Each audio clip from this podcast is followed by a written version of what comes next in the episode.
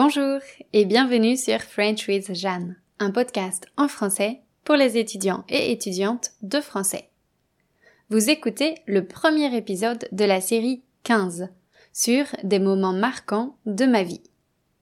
Vous l'avez compris, chaque épisode sera dédié à un moment particulier de ma vie, qui a eu un fort impact sur la suite de mon existence. Je vais parler de souvenirs joyeux et d'épisodes douloureux, d'anecdotes mémorables et de leçons inoubliables. Cette série sera donc particulièrement personnelle, et je dois dire que j'ai un peu d'appréhension à me replonger dans certaines périodes de ma vie.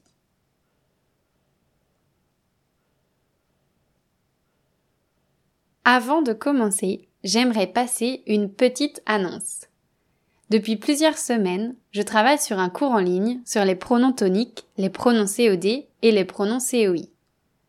Vous savez, ce sont les pronoms dans ces phrases. Je parle avec eux. Je les appelle. Je leur téléphone. Eh bien, j'ai terminé la version finale du cours. Dans la première partie, je vous fais découvrir ces trois types de pronoms. Dans la deuxième partie, je vous montre quand et comment les utiliser. Dans la troisième partie, je vous explique où les placer dans les phrases. Enfin, dans la partie bonus, vous trouverez des phrases exemples avec leur enregistrement audio et une analyse de texte au format vidéo. J'ai amélioré ce cours grâce au retour des étudiants et étudiantes qui ont testé la première version. Alors, je suis convaincue à 100% de sa qualité. D'ailleurs, l'une de ces étudiants ou étudiantes a écrit Le cours est extrêmement bien organisé et présenté. Les leçons sont très faciles à comprendre et à suivre.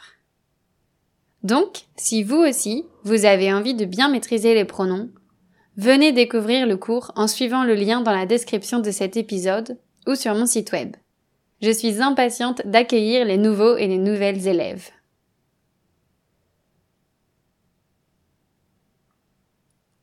Alors, revenons maintenant à mon podcast. Pour ce premier épisode, je vous emmène en 2012, 2013 et 2014. Ce sont trois années où j'ai fait la saison, c'est-à-dire que j'ai passé l'été à travailler à un poste qui n'existe que pendant l'été. En France, quand on est étudiant ou étudiante, il est fréquent de travailler pendant les vacances d'été pour gagner un peu d'argent. Ce job-là était mon tout premier travail. Je vous raconte comment c'était. Grâce à ma maman, j'avais trouvé un emploi au bord de la mer, en Vendée, à environ une heure et demie de chez moi.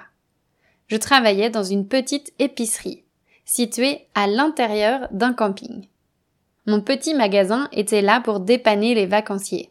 S'il leur manquait quelque chose, comme du shampoing ou un paquet de pâtes, ils allaient l'acheter là-bas. Je vais revenir sur le travail même un peu après, car je veux d'abord vous expliquer le contexte. Moi, je travaillais seule dans ce magasin. Mais au total, on était une dizaine d'employés, car le propriétaire de l'épicerie en possédait d'autres. Donc, vous devez imaginer un groupe de jeunes entre 18 et 20 ans, vivant en communauté pendant plusieurs mois. Pendant la journée, tout le monde rejoignait son épicerie. Mais le reste du temps, on était tous ensemble. En fait, on habitait dans un camping voisin, et c'était très drôle car on habitait dans des caravanes. Chacun et chacune d'entre nous avait sa propre caravane avec son petit auvent, et on utilisait les sanitaires du camping. Notre lieu de vie ressemblait à un camp de gens du voyage, à dix minutes à pied de l'océan. Au début, j'étais assez inquiète. Je n'étais pas fan de camping, je n'avais jamais habité dans une caravane et je n'aimais pas l'idée de devoir utiliser des toilettes et douches communes. Finalement, je m'y suis très bien habituée. Ma caravane était comme mon petit cocon, et comme j'y habitais seule, il n'y avait personne pour critiquer le bordel que j'y mettais. J'adorais y faire la sieste l'après-midi, en ouvrant toutes les fenêtres pour sentir le vent sur ma peau. Ce n'était pas pratique seulement quand il pleuvait, mais ça n'arrivait pas si souvent. Quant au fait de ne pas avoir de lavabo à disposition, de toilettes et douches privées, eh bien, on n'avait pas le choix. Avec du recul, je me dis que c'était un petit paradis. Revenons-en au travail que je devais effectuer. J'étais donc plus ou moins responsable de mon épicerie, puisque la plupart du temps, j'y étais seule. Voici la liste de mes missions. 1. Ouvrir et fermer le magasin. 2. Tenir la caisse. Je devais encaisser les clients et les clientes et faire les comptes en fin de journée. 3. Nettoyer l'épicerie. Je devais passer le balai chaque soir et la serpillière trois fois par semaine. 4. Assurer le dépôt de pain. Chaque matin, on me livrait du pain, des croissants et des pains au chocolat, que les vacanciers et vacancières venaient acheter pour leur petit déjeuner. J'étais en charge de les servir, mais aussi de décider des quantités et d'appeler la boulangère si j'en manquais. 5. Enlever les produits périmés. Chaque soir, je devais faire le tour des produits et enlever ceux dont la date de péremption était arrivée. 6. Gérer les stocks du magasin, qui étaient très restreints. Mais en saison haute, je devais m'assurer que les produits les plus demandés n'étaient pas en rupture de stock. Et 7. Gérer le coin presse. Chaque matin, je recevais des journaux et des magazines et chaque soir, je devais vérifier ce qui avait été vendu et renvoyer ce qui ne l'avait pas été.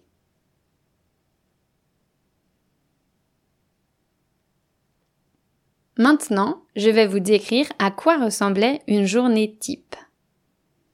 Le matin, je me levais vers 7h30. Je m'habillais rapidement, je me brossais les dents et je sautais dans ma voiture pour arriver au magasin à 7h45.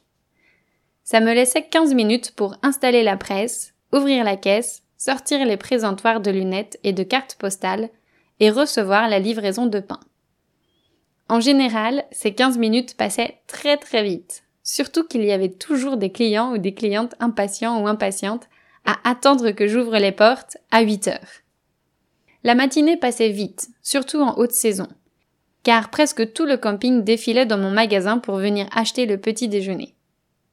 Pendant quelques semaines, une autre employée venait m'aider, tellement il y avait de clients et clientes.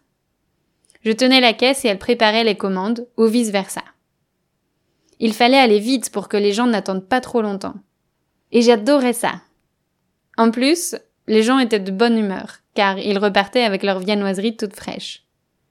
D'ailleurs, je m'arrangeais toujours pour trouver un petit moment pour avaler un pain au chocolat. Comment résister à leur odeur chaude et sucrée? Je fermais le magasin vers midi. Je rentrais chez moi, c'est-à-dire à notre camp de caravane, et je retrouvais mes collègues qui revenaient du boulot ou qui se préparaient à partir. Je mangeais avec ceux et celles qui étaient présents ou présentes. Je dois avouer qu'on ne cuisinait pas beaucoup. D'abord parce que ce n'était pas très pratique, et ensuite parce qu'on avait souvent la flemme. Je pense qu'on mangeait beaucoup de sandwichs et de salades.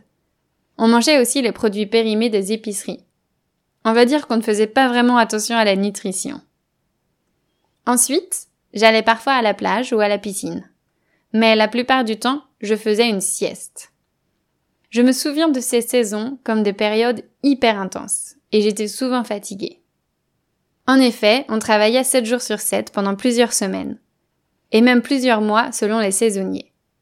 Si vous vous posez la question, non, ce n'était pas légal. Mais on était jeunes, on avait de l'énergie et envie de gagner des sous. Alors on était content. On avait un jour de congé de temps en temps, mais évidemment, c'était loin d'être suffisant pour se reposer. Pour moi, en tout cas. Et puis, je dois reconnaître qu'on traînait souvent, après le travail.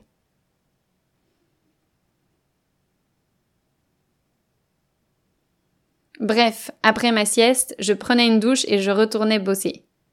Environ une heure avant la fermeture du magasin, s'il n'y avait pas trop de clients ou clientes, je commençais à ranger, nettoyer, enlever les produits périmés, lister les produits à commander et m'occuper de la presse. Au moment où je fermais les portes, il y avait souvent un ou deux retardataires qui me suppliaient de les laisser entrer, parce qu'ils avaient absolument besoin de quelque chose. Selon mon humeur, je les laissais entrer. En vrai, je les laissais souvent entrer. Puis je m'enfermais dans le magasin et je faisais la caisse. C'était de loin le moment le plus stressant de la journée. Il faut regarder le montant total qui a été encaissé et compter l'argent dans la caisse.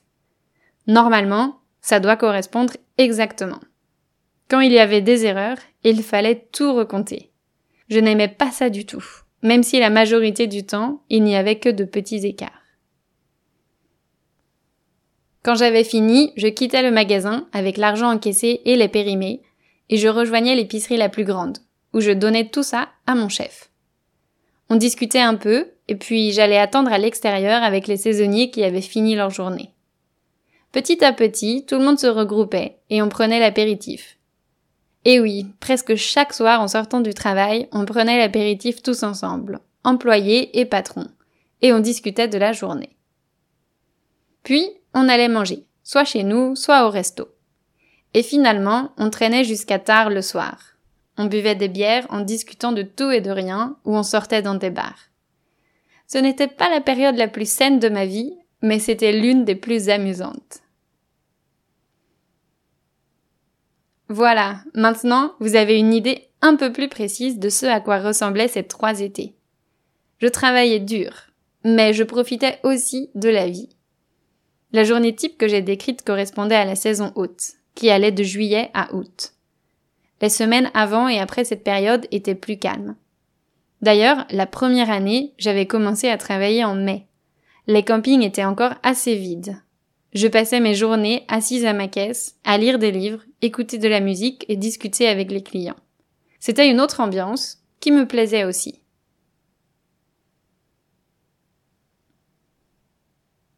Il y a trois choses que j'ai particulièrement aimées dans ce travail. La première, c'était de travailler seule.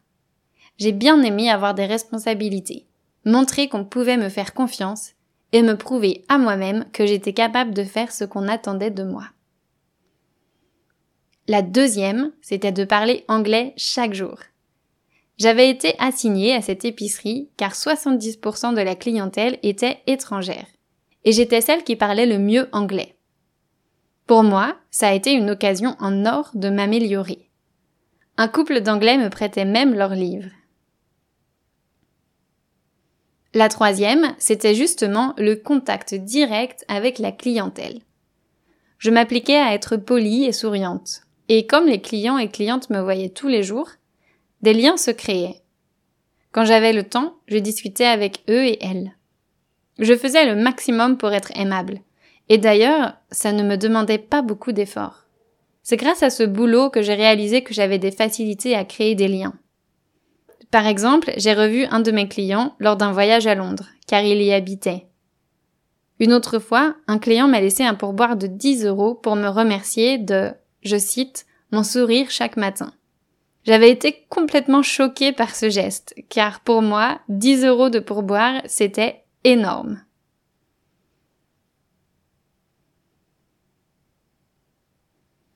Évidemment, il y a aussi eu des moments moins agréables. Je pense à deux en particulier. Mon premier souvenir, c'est l'attitude déplacée de certains clients. Par exemple, l'un d'entre eux m'appelait Bichette ou ma chérie. Un autre faisait des blagues salaces qui ne me faisaient vraiment pas rire.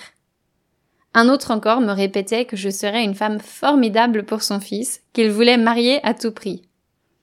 Tous ces comportements me mettaient mal à l'aise, et malheureusement, je ne savais pas comment leur fixer des limites.